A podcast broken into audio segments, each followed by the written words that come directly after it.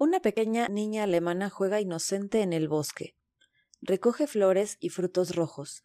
Lleva puesta una pequeña capa, la cual puede ser roja o también de otro color.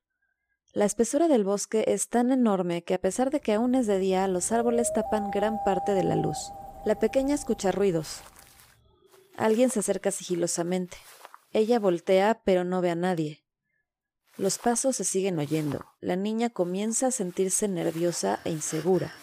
Se alista para levantar todo lo que recolectó e irse, pero de pronto ya no solo oye las pisadas, ahora es capaz de escuchar una pesada respiración.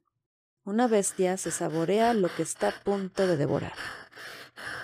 La pequeña trata de emprender la huida, pero es demasiado tarde. La bestia ha cazado a su presa.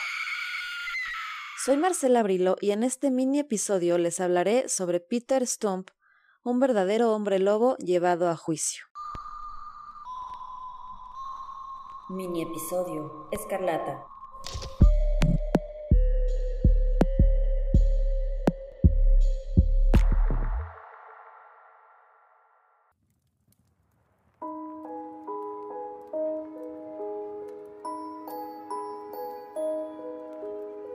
Bienvenidos a un nuevo mini episodio en el que continuaré un poquito más sobre el tema de los hombres lobo que fueron llevados a juicio, como en el anterior episodio de canibalismo en el que les platiqué sobre Gilles Garnier, un sujeto que se presume que asesinó aproximadamente a seis niños y arrancó parte de sus cuerpos para comer tanto él como su esposa.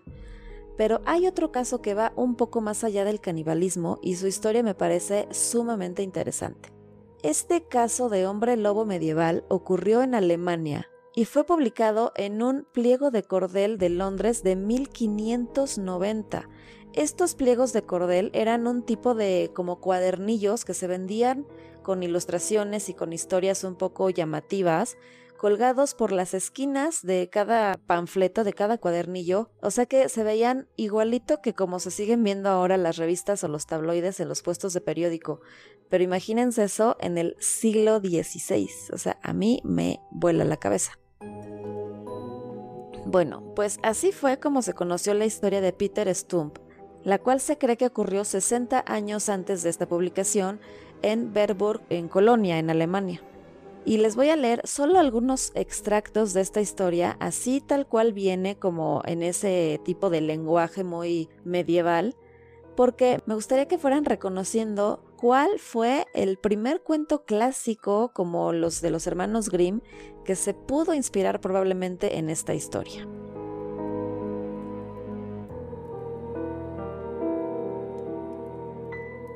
Les leo el título del cuadernillo tal cual declarando la vida condenable y la muerte de un tal Stube Peter, un hechicero muy malvado que, semejando a un lobo, cometió muchos asesinatos y continuó esta práctica diabólica durante 25 años, matando y devorando a hombres, mujeres y niños, quien por el mismo hecho fue apresado y ejecutado el 31 del pasado mes de octubre en la ciudad de Bedburg, cerca de la ciudad de Colonia, en Alemania. O sea, todo eso, todo eso es el título del cuadernillo.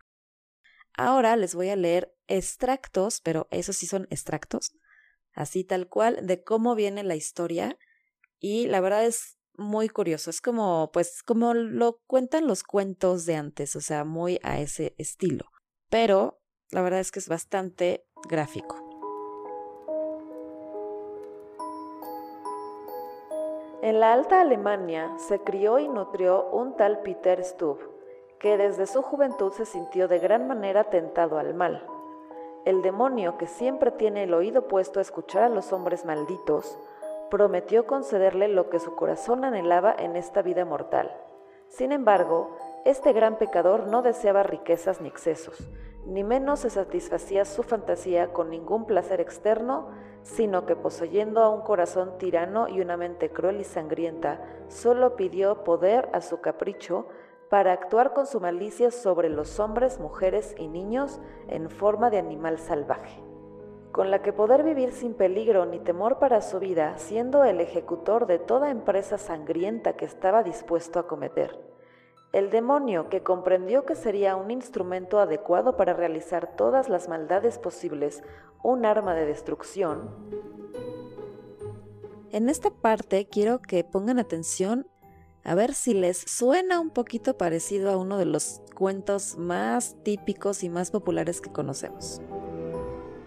Le entregó una faja que debía ponerse para transformarse en un voraz lobo fuerte y poderoso, de ojos enormes y brillantes que de noche relucían como tizones encendidos, una boca ancha y profunda, con colmillos agudos y crueles, un cuerpo inmenso y aceradas garras. Y tan pronto se quitase la faja volvería a adoptar su forma humana como si nunca hubiese cambiado. Peter Stubb se mostró muy complacido, ya que la forma del lobo armonizaba con su fantasía y naturaleza inclinada a la sangre y a la crueldad. Ahora, escuchemos esta breve descripción de su actuar cotidiano cuando se quitaba la faja mágica. Y de día iba por las calles ataviado como los demás, bien conocido por todos los habitantes, siendo a veces saludado por aquellos cuyas amigas o hijas había asesinado sin que nadie sospechase de él. A que nos recuerda perfectamente a cada una de las descripciones que hacen los medios cuando sale a la luz la historia de cualquier asesino serial. El típico es que era un vecino tan amable, no se metía con nadie, es que nunca me imaginé que fulanito pudiera ser capaz de algo así. O sea, es el típico comportamiento.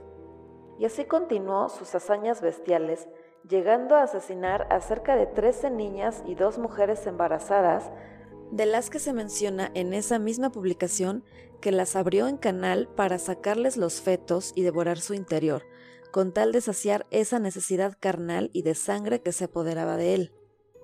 También se rescata en aquella historia que Stubb vivía con su hija, también muy joven, que ya más bien era una adolescente, por la que incluso sentía un apetito sexual insaciable y a la que obligaba a tener relaciones incestuosas con él.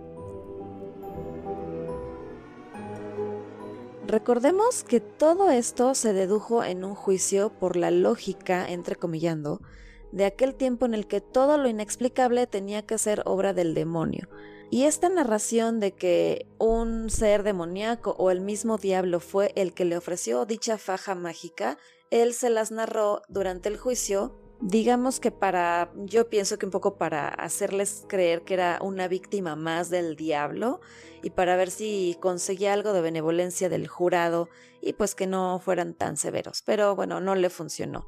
Pero eso digamos es otra actitud, otra, otra conducta muy común que vemos en los asesinos seriales o en los psicópatas en general. Para rematar de todos los cargos, por así decirlo, que se le adjudicaron a Stubb, también mencionaron que su primer hijo, o sea, un hijo que tuvo antes de la hija con la que se supone que tenía relaciones incestuosas, también fue una de sus primeras víctimas de ser pues atacado y devorado o simplemente asesinado por él. Durante 25 años se cree que Stubb duró cometiendo dichos crímenes, pero no solo devoraba niños y mujeres, pues también todo aquel animal de ganado que hubiera desaparecido y hubiera sido después encontrado devorado, se le terminó atribuyendo también a Stubb de igual forma. Eso quizá pueda ser una exageración, pero bueno, así fue. ¿Y cómo fue que lo descubrieron? Pues fue gracias a que un día al hombre lobo se le ocurrió atacar a un grupo de niñas que jugaban cerca de un lago.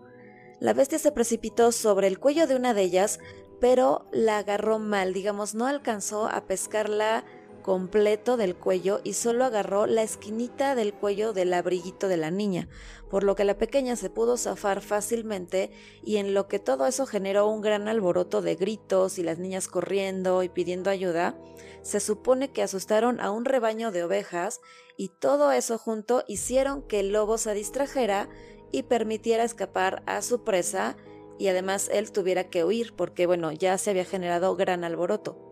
Ya había también todas las noticias, ya todos los de la aldea sabían que había un depredador, una bestia suelta que estaba matando niñas, así que todos los adultos estaban realmente muy pendientes y cuando se dio este alboroto, pues inmediatamente dieron con él, o sea, no fue nada difícil encontrarlo. aunque mencionan que en el proceso de huida, Stubb decidió quitarse la faja para en ese momento volver a su forma humana y distraer o despistar a quienes lo estaban persiguiendo, pero realmente no le funcionó porque ya estaban muy encima de él, así que sabían perfectamente que él era pues al hombre lobo que tanto estaban buscando.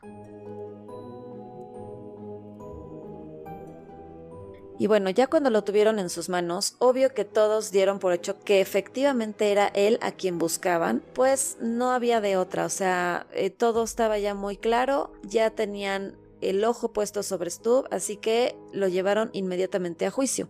Los magistrados no solo lo hallaron culpable a él, sino también a su hija Belle Stubb y a otra mujer que vivía con ellos que se mencionaba como comadre de la chica. Todos estos cargos se dieron el 28 de octubre de 1589. Peter Stump fue condenado entonces por ser el principal criminal, digamos, fue condenado a la rueda, en donde pues lo hacían girar con las extremidades así atadas en todos sus extremos y le iban quemando partes del cuerpo con un hierro candente o le iban arrancando pedazos de piel con unas pinzas igual de al rojo vivo. Una vez muerto, lo descuartizaron, pero fueron demasiado cuidadosos en separar lo más que pudieran la cabeza del cuerpo. Desgraciadamente se cuenta que su hija y la otra mujer que también fueron condenadas a la hoguera y pues a ellas las asesinaron igual dos días después de que lo hicieron con Stubb.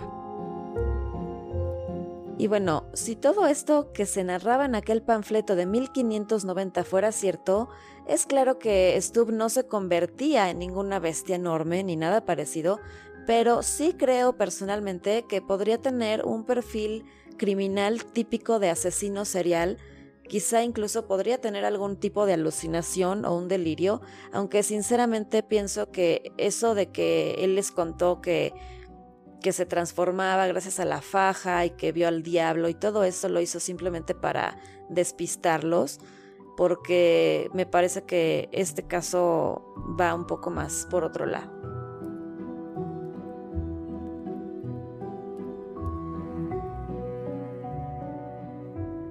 Ahora, también tenemos que hablar de algunas, pues, inconsistencias de la historia o algo de lo que los demás investigadores del caso han ido desmontando. Estos opinan que todo esto pudo tratarse de un vil montaje y de un caso más bien como de chivo expiatorio. O sea, ellos dudan que efectivamente fuera Stubb el asesino de aquellas víctimas y piensan que más bien fue elegido por los campesinos, pues ven que Stubb era un campesino al que le iba mejor que a los demás. O sea, digamos, tenía mucha mejor suerte y más privilegios, o tenía más, pues más capital. Esto no lo veían muy bien los demás campesinos, que bueno, estaban en plena época de grandes hambrunas provocadas por las malas cosechas, como les mencionaba en el capítulo anterior. Y bueno, los testigos de hecho de algunos de estos, más bien escenas del crimen, mencionan y aseguraban que a la bestia que veían huyendo del, del hecho, de la escena, la veían cojeando de la pata delantera izquierda, lo que relacionaron con el hecho de que Stump le faltaba una mano debido a un accidente mientras cortaba leña. De hecho, algo curioso y un dato interesante también que encontré es que han oído que digo de repente Stubb y Stump, es porque, bueno, ambos nombres están así registrados, o sea, es como eh, los dos se entienden de la misma manera en alemán de aquella época. Pero bueno, esa palabra significa en alemán muñón, que parece que ese era en realidad el apodo de esta persona, o sea, no que se apellidara así y que ni siquiera se llamaba Peter. Eso más bien era como un apodo, lo de Peter Stump, cuando el nombre real que aparece en los registros de ese juicio era el de Abel Griswold. O sea, es otro nombre completamente.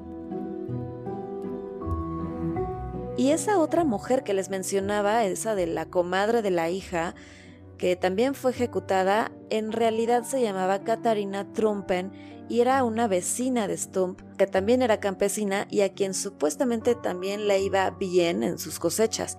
Y la adolescente que quemaron en la hoguera resulta, según estos registros reales, que no era hija de Stump, sino la hija de la misma vecina Trompen. Y esa hija se llamaba Sibila, Sibila Trompen. Así que, como vemos, según los registros que tienen más, más rectificados los investigadores, pues están cambiando un poquito a los personajes. O sea, eh, les dan incluso pues otra eh, línea familiar, ¿no? Mencionan que el caso de Caterina era bastante parecido. En los documentos conservados se deduce que Caterina también era viuda y se contaba entre los hacendados más pudientes de la zona. Así que, pues según los métodos o las costumbres de aquella época cuando le tenían envidia o, o, coraje a alguien, acusarlos de brujería o de complicidad en algún tipo de asunto demoníaco en un proceso judicial evitaba que ella y Stump se unieran y aumentaran aún más su poder frente a las autoridades. O sea, es como si dieran por hecho que se iban a unir como si se fueran a casar y eso iba a duplicar el poder que tenían lo cual ya eh, era como una competencia muy desleal para los demás campesinos. Aunque por otra parte, eh, esto es real, no hay registros de que estos efectivamente tuvieran planes de casarse o de hacer tal cosa como unir sus territorios o algo así. O sea que esto de que se unieran para hacerse más poderosos y por eso fueran objeto de los campesinos envidiosos, la verdad creo que también termina siendo conjetura de los investigadores que generalmente, eh, pues la verdad sabemos que les fascina ver a la Inquisición y a todos sus trucos tan conocidos para sacar confesiones forzadas como los causantes absolutamente de todo y desmentir todas las historias de asesinos y monstruos que conocemos hasta hoy en día. Es decir, así como el gran porcentaje, el 99.99 de las mujeres a las que llamaban brujas, que fueron quemadas en la hoguera, eran realmente inocentes, y bueno, ciertamente muchas otras personas que fueron acusadas de cosas horribles, como por ejemplo la condesa sangrienta Elizabeth Bathory, pudieran ser eh, que no cometieron dichos crímenes, o al menos a ese nivel como pasaron a la historia, pero sí eh, personalmente creo que también pudo haber varios casos de psicópatas con los mismos instintos y trastornos que los asesinos seriales actuales, y que los jurados de aquel tiempo, al no poder encontrar una mejor explicación, decidieron llamarlos monstruos o hombres lobo o demonios o lo que fuera para poderlos acusar y pues para ellos en su mente de aquel tiempo entender por qué hacían esas cosas. Pero sí creo que no es como que no existieran asesinos crueles y salvajes así por placer como los conocemos hoy en día en aquellas épocas. Pero díganme ustedes qué piensan. ¿Creen que Peter Stump era realmente un asesino serial a quien le gustaba matar niños y jovencitas para comerse sus entrañas y beber su sangre? ¿O que solo fue una víctima de las envidias de sus vecinos? Realmente me gustaría mucho leer sus opiniones y comentarios en mis redes sociales, que ya saben cuáles son, así que ahí les dejo la pregunta. Y bueno, esa fue la mini historia que les traigo. Recuerden seguirme por favor en redes y compartirlo y nos escuchamos en el siguiente episodio. Bye.